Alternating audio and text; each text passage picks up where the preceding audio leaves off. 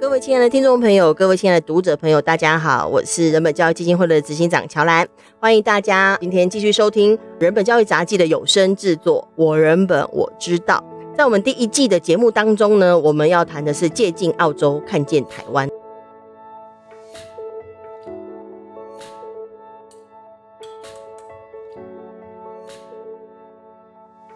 我们今天要延续上次的节目内容哦，继续来谈吹哨人的部分。那今天邀请到的呃，也是人权委员会的委员，我们叶大华叶委员，大华好，大家好，各位听众朋友大家好。我们今天来谈一个其实很重要又很不容易的题目哈，是。光从上一集就大华也谈了好多揭弊者的处境跟状况，嗯、对，还有里头的、呃、冷暴力哈，环境头冷暴力，这是很惊人的语言啊，冷暴力呢，哇塞，真的啊，我觉得难免会有感叹，做一点对的事怎么那么难哈？当然，在这个澳洲的调查报告当中，我们今天读的这一篇哦，是在三七五期的人本教育杂记里头的专栏，它是保护儿童性侵吹哨人，法律可以提供什么保障？那事实上，我觉得这篇文章它当然也有整理了一些呃，如果做法律保障或制度保障要有思考的项目，但嗯，确实对实际内容的部分还有很多可讨论的空间哦。的意思是说，因为我相信对澳洲而言，会对很多国家来说，在面对性侵的吹哨人到底怎么做、怎么处理，其实有很多要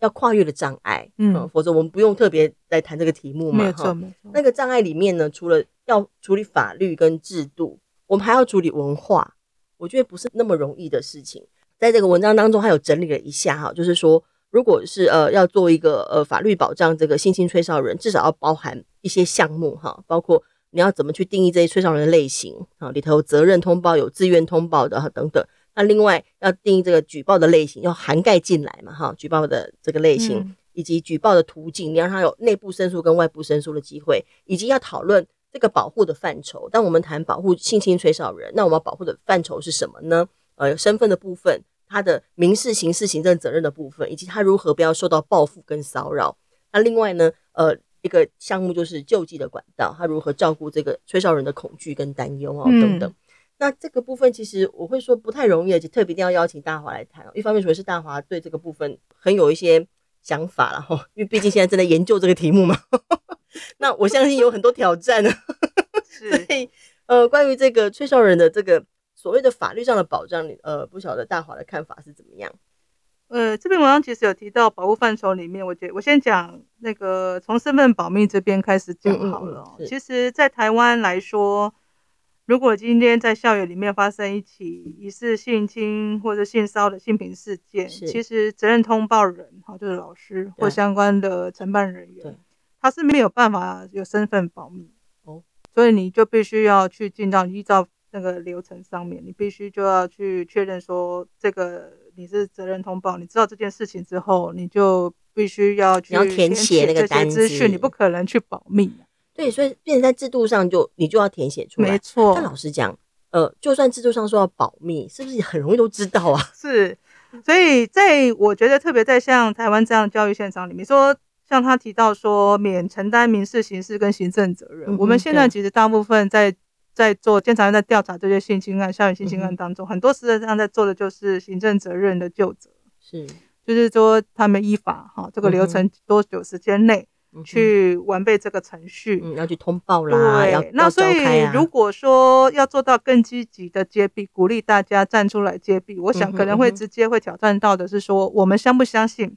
嗯哼，如果今天这些责任通报人，好，老师啦、社工啦、好医护人员，他们都我们帮他免除了这些民事、刑事、行政责任，是，他们会不会真的勇敢的站出来揭弊？是否就可以？是，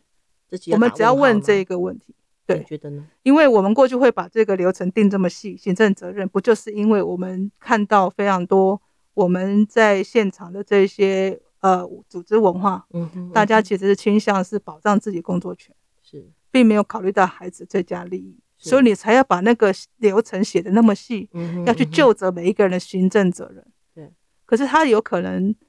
从另外一个角度来讲，他就不利于揭弊啊。哦，所以你要怎么确定说这个人到底是不是要责任通报，还是他真的是站在一个揭弊？他已经看到这个事情了，就现在流程上他是必须要责任通报的。嗯哼，那他就有义务哦。如果他没有做到尽到这个义务，他就要被就责。是，至少有行政责任。另外有的可能还要看案情轻重。甚至他有可能会变成是一个这个证人，或要被传唤，他后面很多程序上要去处理。所以在这里面，我觉得说，哎，可能澳洲这样的一个说免除这个接弊者有承担民事、刑事、行政责任这点，我觉得可能需要更多的台湾的本土经验来做一些对照。因为事实上，刚刚谈到通报那个问题哦，那我们有说我们二十四小时之内通报啊等等，那确实我们之前所遇到的很多案子，就是他不见得没有开始着手处理，没错。比如说像台中那个案，他就是校长已经开始。私下处理了，对，但他没有进行任何通报，嗯，他不认为他需要通报，没错，他觉得我已经在做啦，我已经在设法让家长原谅老师，嗯，我已经在设法，呃，就是让这个事情呃有所处理，对，所以他没有意识到，或者他不认为他想要去通报，是，那在这个状况之下，他当然会就会会被追究责任嘛，没错，因为他并没有去进行通报，因为他这个通报是会启动很多机制的，以性平法来说，没错，他要启动是性平会机制跟性平教育的机制。那一旦他没有做，就不会有这个机制。好，在这个状况之下，那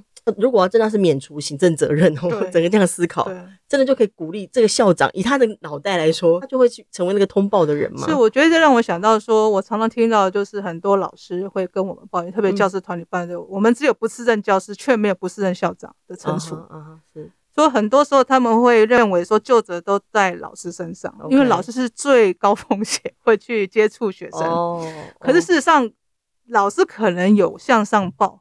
可是校长遇到你那个状况，可能是校长他要出面把他压压住。可是今天我们会看到是说，大概就责的责任都会从那个程序上看到的，可能就是老师，他有没有直接的证据证明说他有跟校长报？嗯，这又是另外一种样态也很多。对，所以就会变成说，我们现在要讲这个所谓的免承担刑事行行政责任这个问题，我觉得真的有必要去做一些更多本土性的案例的回溯。嗯哼，来对照。对，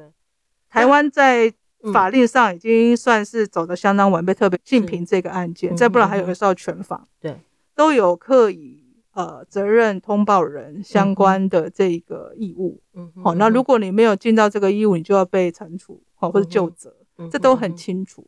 但是往往最难的是说，如果你今天是要去推动一个接弊的一个制度，嗯哼嗯哼。那这个吹吹哨者的这个文化，是不是已经有强大到足够说让我们翻转现在的这个制度？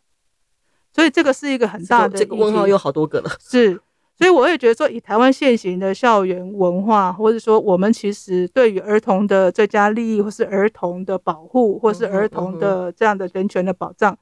其实。大家的认知还是有相当的落差。呃，这确实也有牵扯到澳洲的调查报告当中，还有另外一个章节谈到说，在学校里头很容易机构优先，是，就是他把儿童放在机构的后头。是，那这个机构原来是为儿童而设，没错。可是当他成立一个机构之后，他反倒以以机构优先了，没错。所以他顾学校不顾小孩。对，所以现在我们就要挑战到这个，就儿童人权最最大的议题在这里，就是说怎么样翻转学校过去以的主体是以方便。教育行政管理为主，对，好，对，然后升学为主。现在要把这个学校教育的主体转回来，是儿童本身或学生本身。这个过程其实是需要慢慢去转变。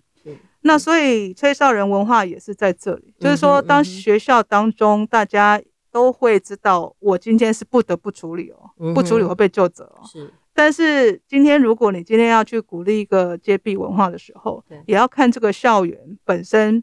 或者说包括地方政府、中央政府给予的资源够不够？就是说事情通报了、处理了，那有没有后续？那他有没有一些后续的 backup？比如说澳洲这里有提到说，他不会被秋后算账。对，我今天去接弊了，我站出来了，对，然后结果发现，哎，怎么后来？最后箭都射到我自己身上，烤鸡被打平等。是，然后甚至就是说刚刚讲的被被冷暴力等等这些问题不当对待，那他又求助无门，最糟糕就是他没得有没有救济管道，对，他没有救济管道，他一直跑那个人评会，人评会就是关起门来直接就是我们讲公干你，对不对？对不对？就是谁叫你去启动这件事，那怎么办？反正他还变成受审查了，所以我认为说身份保密反而是一个最优先可以考虑的事情。我们在责任通报制上可不可以有个空间，嗯哼，嗯，来允许有所谓身份保密？我觉得这个倒蛮重要，可以开始去启动去对照看看。如果我们可以保障某种程度，我们都很怕被秋后算账。是，但是我在确保说我身份可以不被曝光状况下，我可以勇勇敢的去，至少可以做这件事情，去把资讯提供出来，让需要负责任的人去负责，至少可以往前走一步啊。提供到哪里？这是一个问题哈，就是说，如果当我们说要让他身份可以保密，可是他如果他的对口是他学校里头的人的话，那他就很难保密。所以我就说，我们就必须要针对曾经处理过的这些案件，去去把它拿出来做对照，或者是去检视。嗯哼，就是说，他在这个内部申诉管道跟外部申诉管道，能不能，如果我们要去鼓励推动这样的揭弊制度跟文化的时候，内部跟外部管道上面，我们应该要怎么样去呃强化这些申诉机制上的隐私跟保密？这这想要具体就确实非常的复杂哈，就是说如果这个这个揭弊者，然后他有透过就算有外部的机会跟机制，那外部一定还是要回到内部，因为我们处理机在内部里头。以目前来说是这样，对不对？要怎么弄？监察院的儿童性侵教堂里面就有提出一个诉求，就是说需要有，如果一旦这个学校发生疑似这样的状况的时候，按照法律流程上面，他必须要去启动。对。可是我们事实上也需要有另外一个独立的机制。好，比如说像人权会，或者是说先是政府教育局的专审会，是，他可不可以在什么什么状况下去管辖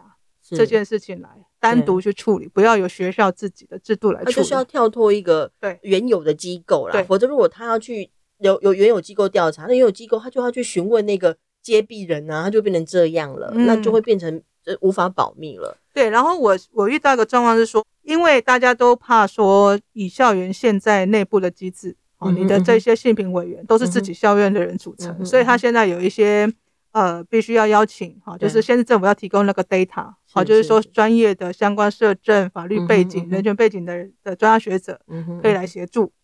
然后现在遇到一个状况，就是听说那些法律背景的人，他专门就是来告诉学校说，我要来协助你，是，他很专业，他超会，对，然后他还给你范本，告诉你说你这个案件我指导你怎么写，对，就。绝对会无痛处理完成，很真切。我们遇到 很多专家都在做这个事，然后还可以进行性平教育，告诉全校老师你要如何保护好。是，所以我觉得这个是很重要。就为什么需要一个独立的？嗯，就是要撇开这些不当的权利连带关系的这些介入。即使他是专业，他是律师，不代表他就是一个相对可以客观。他甚至在这当中会游走在当中牟利啊。我们在我听到有蛮多的学校有在反映这件事情，就是这个某某名很有名的律师，专门就是在接性平案，然后明明那个处理的不是很好，可是他就是可以让这件事情无痛的处理完成。但是呢，我们的性平案的处理并没有任何的评鉴机制，是，所以就是这样，就变成是也没有办法去评鉴这件事情。对对对。但刚刚我们谈到比较多是跟学校，那学校有性平法，可如果是安置机构，它其实也需要一个机制，对，来保护这个。或者是能够建立起这个揭弊文化，对，所以呃，现在在机构内也遇到一些状况，像监察院调查里面有六件嘛，哈、嗯，那大概大部分都是身障机构，这些孩子其实更求助无门。对，那如果这些主要照顾者他有没有这样的一个概念，嗯、觉得说要站在孩子的最佳利益跟他的保障他人权立场去帮他接弊，嗯、那事实上就会拖很久。对，那现在我们是希望说。在呃这样的一个机构安置机构保护性的机构当中，如果有涉及到类似这样的状况，我们会觉得需要真的有另外客观的相关第三单位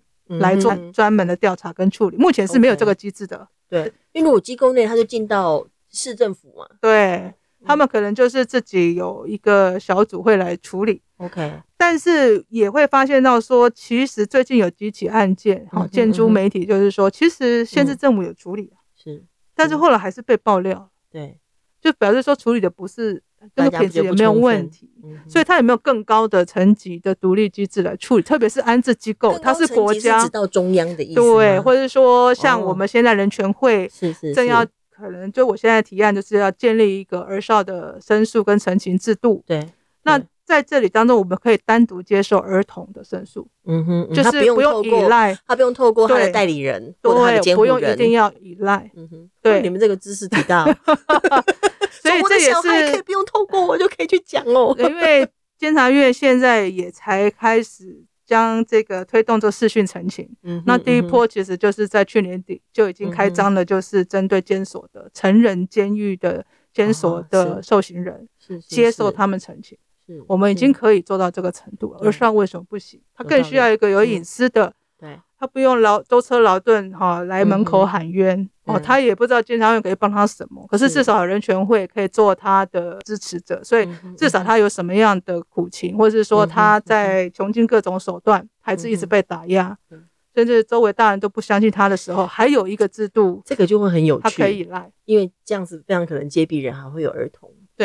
因为事实上有很多时候是小孩知道，没有错啊，没有错啊，但小孩他不晓得，他还可以找谁帮忙，最后他又必须要找老师或找其他身边的大人。但如果说有个机制让他觉得说这个这个是可以处理的，而且他的成绩是不会陷入。原有的这个环境的，那我觉得说不定有很多小孩可以替其他小孩出口气，你知道我想到那个教育部一直推动那个友善校园嘛？对，他们不是常常办这个比赛，那个跳舞嘛，来画各种海报。以前呢，我还记得就是他们常常讲那个友善校园嘛，哈，他们有强调过重点说你要成为勇敢的第三者啊。嗯，对啊，其实就是揭弊者。是啊，所以我们不要当勇敢的小夫啦。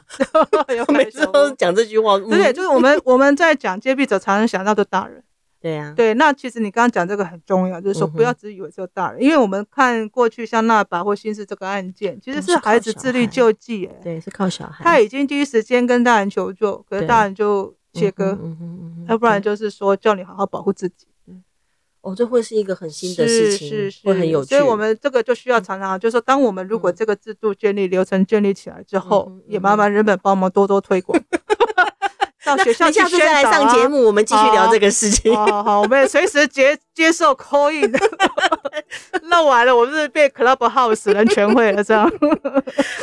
OK，今天很谢谢大华委员又再度拨空哈，跟我们讨论这个题目哈。我相信，因为现在等于是我们已经开始在思考这个事情，但是还有很多要再去就本土的部分怎样再更进一步的研究。我们除了借鉴澳洲，那我们现在需要把。台湾这边的呃已经发生过的事情，能够有一些呃整理透析，让我们能够找到一个呃属于我们可以做的一个方式。那里面一个重要的部分是透过这个我们呃不管是立法或在机机制上成立一个机制，我们可以鼓励这个保护这个揭弊的文化，嗯、同时它也会是我们整体儿童他所处的环境的文化的一个提升跟改变。嗯，嗯，今天很谢谢大华，谢谢，谢谢拜拜。